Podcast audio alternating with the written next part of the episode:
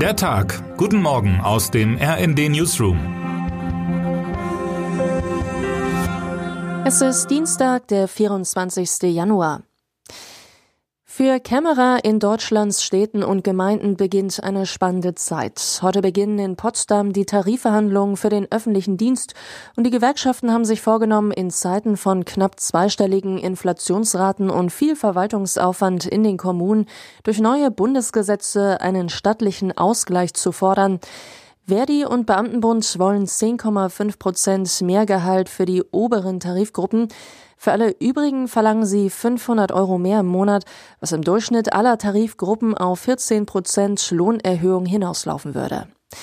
Nun sind die Tarifverhandlungen im öffentlichen Dienst für Außenstehende immer besonders zwiespältig, sehen doch viele Bürger die Notwendigkeit von Lohnerhöhungen für die 2,5 Millionen Beschäftigten von Bund und Kommunen, gerade in der aktuellen Situation. Andererseits stehen die meisten Kommunen nach Corona, Energiekrise und Flüchtlingsversorgung selbst unter massivem Spardruck.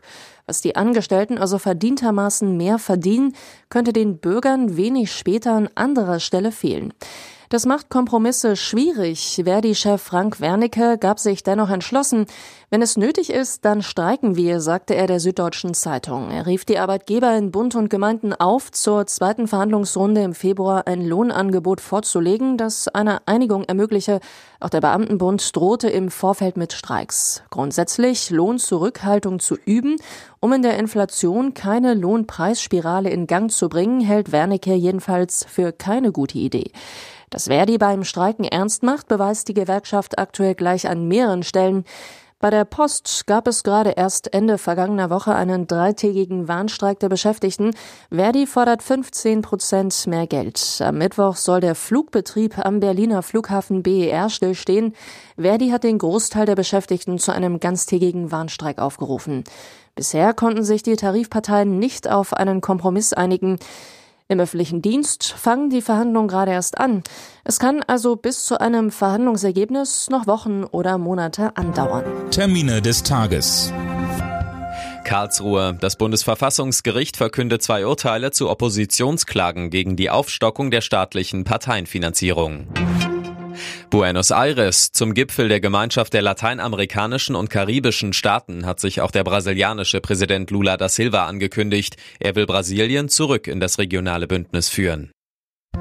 Was heute wichtig wird. Die Vergabe der begehrten US-Filmpreise ist erst am 12. März, doch heute wird mitgeteilt, wer für einen Oscar in diesem Jahr in Frage kommt.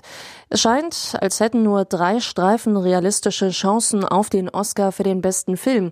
Der Indie-Film Everything Everywhere All at Once, die irische Komödie The Banshees of Inisherin und der Film The Fablemans von Steven Spielberg fiktionalisierte Memoiren.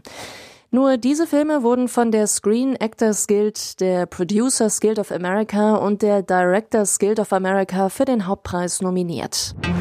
Und jetzt wünschen wir Ihnen einen guten Start in den Tag. Text Dirk Schmaler, am Mikrofon Alina Tribold und Fabian Hoffmann. Mit rnd.de, der Webseite des Redaktionsnetzwerks Deutschland, halten wir Sie durchgehend auf dem neuesten Stand.